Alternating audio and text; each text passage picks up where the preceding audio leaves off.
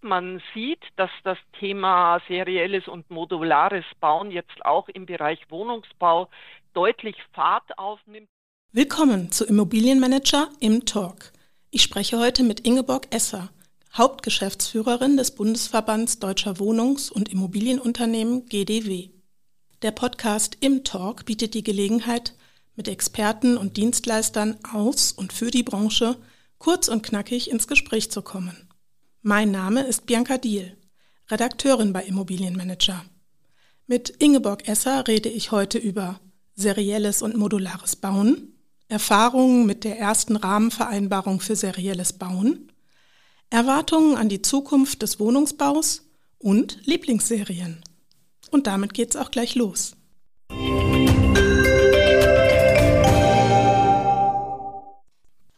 Apropos seriell und Serie, welche Serie hat Ihnen immer ganz besonders gefallen? Ja, also mir hat besonders die Krimiserie, die Ebenhofer-Krimis angetan. Wie ist es, haben Sie als Kind mit Lego gespielt? Ja, selbstverständlich habe ich als Kind mit Lego gespielt. Ich habe aber noch mit einem anderen Spiel auch sehr gerne gespielt, das eine Assoziation zum seriellen Bauen hat mit Matador. Das ist ein Holzsteckspiel. Apropos Bauklötze, vom Immobilienmanager haben Sie ja auch schon bereits einige dicke Bauklötze in Form der Award-Trophäen erhalten. Wo stehen die bei Ihnen? Ja, die haben tatsächlich bei mir im Büro einen Ehrenplatz. Es sind zwei, wie Sie richtig sagen. Einmal 2016 haben wir den Preis bekommen für unser Engagement im Bereich der Nachhaltigkeit weil wir der erste Branchenverband waren, der tatsächlich mit dem Rat für nachhaltige Entwicklung in Deutschland eine Branchenergänzung abgeschlossen hat. Und im Jahr 2019 haben wir den Award wiederbekommen und genau zu dem Thema, über das wir heute sprechen, nämlich für unser Engagement im Bereich des seriellen Bauens. Genau. Und da habe ich gleich die nächste Frage. Warum kümmert sich der GDW eigentlich mit der Rahmenvereinbarung um serielles und modulares Bauen? Was wollen Sie erreichen? Wir sind als GDW aufgefordert worden, uns mit diesem Thema zu beschäftigen, und zwar im Abschlussbericht der Baukostensenkungskommission unter der damaligen Bauministerin Frau Hendricks. Dort wurden wir gemeinsam mit der Bauindustrie aufgefordert, uns um das serielle Bauen im Bereich Wohnungsbau mehr zu kümmern. Ja, und wir haben dann sondiert, wie wir mit dem Thema am besten umgehen können, weil ja doch ein nicht unerheblicher Teil unserer Mitgliedsunternehmen kommunale und öffentliche Unternehmen sind, die dem Vergaberecht unterliegen. Und die sollten ja dann auch aus unserer Rahmenvereinbarung vereinfacht abrufen können. Und deswegen haben wir die Rahmenvereinbarung in ein formelles europäisches Vergaberechtsausschreibungsverfahren eingebettet. Und das war damals was ganz was Neues. Dann erklären Sie noch mal ganz genau, was beinhaltet die Rahmenvereinbarung? Ja, die Rahmenvereinbarung ist äh, so geschlossen, dann, also durch das, was ich vorher schon ausgeführt habe, dadurch, dass sie in ein offizielles, formelles Vergaberechtsverfahren eingebettet ist, ermöglicht sie es, dass unsere öffentlichen Auftragsgeber eben nicht mehr die Bauvorhaben europaweit ausschreiben können, sondern dass sie in dem Katalog, den es ja dazu gibt, mehr oder minder sich das Projekt aussuchen können, das für sie passt und in einem sehr, sehr vereinfachten Verfahren dann eben die Verträge abschließen können. Sie haben gerade Katalog gesagt. Verstehe ich das richtig? Das heißt, ich habe sozusagen ein Papier vor mir mit Fotos und Beschreibungen und tippe dann darauf und sage, ach, das hätte ich ganz gerne bei mir gebaut? Genau. Also wir haben ja mit neuen Rahmenvertragspartnern unsere letzte Rahmenvereinbarung abgeschlossen und tatsächlich gibt es dazu so einen Katalog, einen Hochglanzkatalog, wo man sich das alles genau anschauen kann, wo man auch sehen kann, wie die Konstruktion äh, funktioniert, welche Materialien eingesetzt sind und wie natürlich auch der Preis aussieht. Nochmal zur Klärung. Es ist ja die Rahmenvereinbarung für serielles und modulares Bauen und diese zwei Stichworte werden im Markt ja teilweise sehr unterschiedlich verstanden. Was verstehen Sie unter modularem und seriellem Bauen? Ja, modulares Bauen ist tatsächlich ja, so ein bisschen in Anlehnung an Ihr vorheriges Beispiel Lego, dass man äh, fertige Module aufeinander stapelt, unterschiedlich anordnet und dadurch ein Bauwerk erzeugt. Beim seriellen Bauen ist es etwas anders. Da haben wir unterschiedliche Lösungen, die sich aber alle dadurch auszeichnen, dass sie einen sehr, sehr hohen Vorfertigungsgrad in den Werken haben, aber dann doch auf der Baustelle zusammengefügt werden. Einerseits zum Beispiel Bauwerke aus Beton, wo mehr oder minder die Fassadenelemente im Werk vorproduziert werden und dann auf der Baustelle zusammengefügt werden oder auch Holzbausysteme und da nehme ich wieder Bezug auf mein vorheriges äh, Beispiel Matador, das Steckspiel. So ähnlich kann man sich das vorstellen, dass da eben auch alle Teile quasi im Werk vorgefertigt werden und dann nach einem Bauplan auf der Baustelle zusammengeführt werden. Erste Rahmenvereinbarung, über die wir vorhin schon geredet haben, endete offiziell dieses Jahr. Welche Erfahrungen haben Sie damit gemacht? Wir haben sehr gute Erfahrungen gemacht. Tatsächlich ist diese Rahmenvereinbarung bei geendet. Das hängt einfach damit zusammen, dass solche in das EU-Recht eingebettete Vereinbarungen eine maximale Laufzeit von fünf Jahren haben. Wir haben jetzt mit den neuen Partnern dennoch eine Verlängerung bis zum Jahresende durchgeführt. Diese ist aber eben nicht mehr für die öffentlichen Auftraggeber relevant, sondern für alle anderen, für unsere Genossenschaften, aber auch für den Flüchtlingsbau, weil dort eben Ausnahmen vom Vergaberecht bestehen. Ja, und äh, die Erfahrungen sind tatsächlich sehr gut. Die Bauwerke zeichnen sich durch eine sehr, sehr hohe Qualität aus. Sie haben einen Preis, der für die Bauherren kalkulierbar ist. Und die Bauzeit vor allem, das haben wir feststellen dürfen, ist dadurch deutlich verkürzt worden. Sie haben gerade eben schon mal gesagt, dass es neun Anbieter in dieser Rahmenvereinbarung 1.0 gab. Wie viele Verträge wurde denn über die Rahmenvereinbarung abgeschlossen, beziehungsweise wie viele Wohnungen wurden gebaut? Also wir haben da immer nur so einen ungefähren Überblick, zumal ja noch jetzt auch gebaut wird aus Verträgen, die vor Ablauf der Rahmenvereinbarung abgeschlossen wurden. Wir gehen davon aus, dass mindestens 5000 Wohneinheiten mit der Rahmenvereinbarung 1.0 abgeschlossen worden sind mit unseren Mitgliedsunternehmen.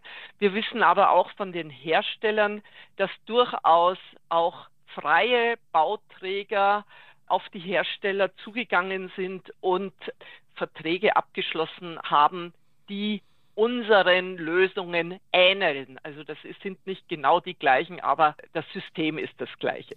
Das heißt, Sie haben Ihre Rahmenvereinbarung genommen, also als Nichtmitglieder vom GDW und haben sich sozusagen darauf berufen und dann etwas Ähnliches entwickelt. Ganz genau. Das ist für uns natürlich auch eine große Freude gewesen, dass nicht nur unsere Mitglieder eben sehr intensiv darauf zurückgegriffen haben, sondern dass auch andere durchaus interessiert an diesen architektonisch hochwertigen und qualitativ auch sehr guten Lösungen waren. Ja, und voraussortierten Lösungen von Ihnen. Genau. Bis zum 10. April konnten sich Bieter und Bietergemeinschaften für die zweite Auflage der Rahmenvereinbarung bewerben. Wie viele Bewerber gab es denn? Es gab eine Menge Bewerber, also weit über 50, ich glaube sogar über 60 waren es.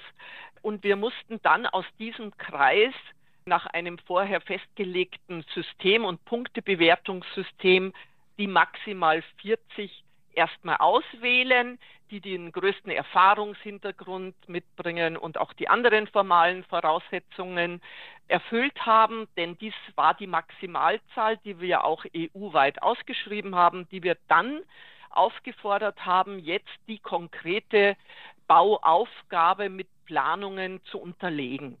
Das waren ja deutlich mehr als für die Rahmenvereinbarung 1.0. Wie bewerten Sie die Entwicklung? Ja, wir bewerten die Entwicklung sehr positiv. Man sieht, dass das Thema serielles und modulares Bauen jetzt auch im Bereich Wohnungsbau deutlich Fahrt aufnimmt und dass vor allem die früheren Vorurteile, die es ja immer wieder gab, hinsichtlich Platte 2.0 oder architektonisch schlechte Qualität, dass sich das tatsächlich jetzt äh, legt und die Bauherren einfach auch Interesse an diesen Lösungen zeigen. Also wir sind da sehr positiv eingestellt. Zeigte sich das schon in dem Zeitablauf der ersten Rahmenvereinbarung? Ja, ja, die hat zum Ende unheimlich Fahrt aufgenommen. Also am Anfang war es sehr, sehr verhalten. Die Inanspruchnahme ist irgendwo auch nachvollziehbar. Die interessierten Bauen, Bauherren wollten erst mal was sehen, was fertig gebaut war, was anfassen, mal reingehen und schauen, wie es tatsächlich aussieht. Aber zum Ende haben wir festgestellt, hat es unglaublich Fahrt aufgenommen. Und was mich besonders freut, ist, dass wir oft gehört haben, Mensch, das ist ein tolles Verfahren und ein tolles System. Wir werden wieder seriell und modular bauen. Dann haben Sie ja einiges vor dann mit der Rahmenvereinbarung 2.0. Was ist denn der Unterschied zur ersten Vereinbarung? Oder gibt es überhaupt einen Unterschied oder ist das nochmal das gleiche wie vor ein paar Jahren? Naja, also einerseits haben wir natürlich die Erfahrungen schon sowohl der Bauunternehmungen als auch der Wohnungsunternehmen, die gebaut haben, in den Ausschreibungsprozess mit einbezogen. Also hier einige Abwandlungen gehabt. Und das Zweite ist, dass wir nochmal besonders Wert gelegt haben auf zwei Faktoren. Einerseits wollten wir das Thema Nachhaltigkeit noch stärker adressieren als in der ersten Rahmenvereinbarung. Also wir erwarten jetzt von den Bietern, dass sie uns auch konkrete Nachweise erbringen für Produktlebenszyklus, Kosten und andere Anforderungen, die auch erforderlich sind, um diese Wohngebäude zertifizieren zu lassen. Und das Zweite, was uns sehr wichtig war, dass auch eine gewisse digitale Grundausstattung, wenn möglich, angeboten wird, um einfach einen sehr effizienten Betrieb der Gebäude sicherstellen zu können. Das waren die beiden zusätzlichen Anforderungen. Betrieb heißt vor allen Dingen Energieversorgung? Ja, also wenn wir im laufenden Betrieb der Gebäude natürlich CO2 einsparen können, so viel wie irgend möglich und das mit digitaler Unterstützung, digitalen Betriebssystemen, dann wollen wir das natürlich ausnutzen. Es ist immer unser Ziel, dass diese Gebäude, die ja berechnet sehr hocheffizient sein sollen, auch im Betrieb tatsächlich dieses Effizienzpotenzial dann auch zeigen können. Erwarten Sie, dass die Rahmenvereinbarung 2.0 diesmal noch deutlich öfter benutzt wird als die erste Version? Ja, unbedingt. Also einerseits weil ich heute davon ausgehe, dass wir mehr Rahmenvertragspartner haben werden als bei der ersten Rahmenvereinbarung, aber auch weil die Akzeptanz im Mitgliederkreis mittlerweile deutlich höher ist. Und also ich gehe schon davon aus, dass wir mindestens beim drei bis vierfachen, also bei 15 bis 20.000 Wohnungen landen werden, aber vielleicht auch bei noch mehr. Und das würde mich sehr freuen denn wir alle wissen, dass die Rahmenbedingungen für den Neubau momentan sehr schlecht sind. Es, es, ist insgesamt ein hohes Kostenniveau und hohe Zinsen. Und insoweit würde es mich sehr freuen, wenn wir mit der Rahmenvereinbarung 2.0 wirklich hier nochmal einen wichtigen Pfeiler einschlagen können für das bezahlbare Wohnen in Deutschland. Haben Sie ein Wunschziel, das Sie träumen zu erreichen? Naja, also wünsch dir was. Also wie gesagt, 20 ist das äh, 20.000 wären aus meiner Sicht schon das, das Mindeste, was wir erreichen müssen. Alles, was mehr ist, würde ich mal so sagen, ist, ist schon gut. okay, dann kommen wir zu unserer bekannten Abschlussfrage. Was wünschen Sie sich von Immobilienwirtschaft und Politik? Ja, wir wünschen uns von der Politik verlässliche Rahmenbedingungen, also dass wir uns einfach auf bestimmte Rahmenbedingungen verlassen können, auch Förderbedingungen. Das war ja in den letzten zwei Jahren eher etwas traurig. Außerdem würde ich mir ganz ehrlich wünschen, von der Politik mehr Umsetzungsgeschwindigkeit, mehr Realismus, also weniger wünscht dir was und äh, klare Fakten beachten, auch mal durchrechnen, was rechnet sich für die Investoren, was nicht. Ja, und von der Immobilienwirtschaft wünsche ich mir, dass wir trotz der schwierigen Rahmenbedingungen, die wir allesamt kennen, jetzt nicht einfach nur den Kopf in den Sand stecken, sondern versuchen auch tatsächlich die Probleme, die wir in Deutschland offensichtlich am Wohnungsmarkt haben, gemeinsam zu lösen. Dann dürfen die auch weiterhin auf ihre Rahmenvereinbarungen zurückgreifen und auch Wohnungen fleißig bauen, ja? Das wäre natürlich perfekt. Dann herzlichen Dank, Frau Esser. Sehr, sehr gerne. Vielen Dank, Ingeborg Esser, für dieses Gespräch, in dem Sie von Ihrer Lieblingsserie erzählten, von den Erfahrungen des GDW mit der ersten Rahmenvereinbarung für serielles Bauen und den Vorbereitungen und den Erwartungen an die zweite Auflage. Mehr Infos zu Immobilienmanager, unsere aktuellen News, im Fokus Veranstaltungen und unserer ImPlus Mitgliedschaft gibt es unter www.immobilienmanager.de. Zum Implus-Angebot zählt auch unser Vordenker-Podcast Immobilienmanager, der Podcast. Einfach mal reinhören. Bis zum nächsten Mal bei Im Talk.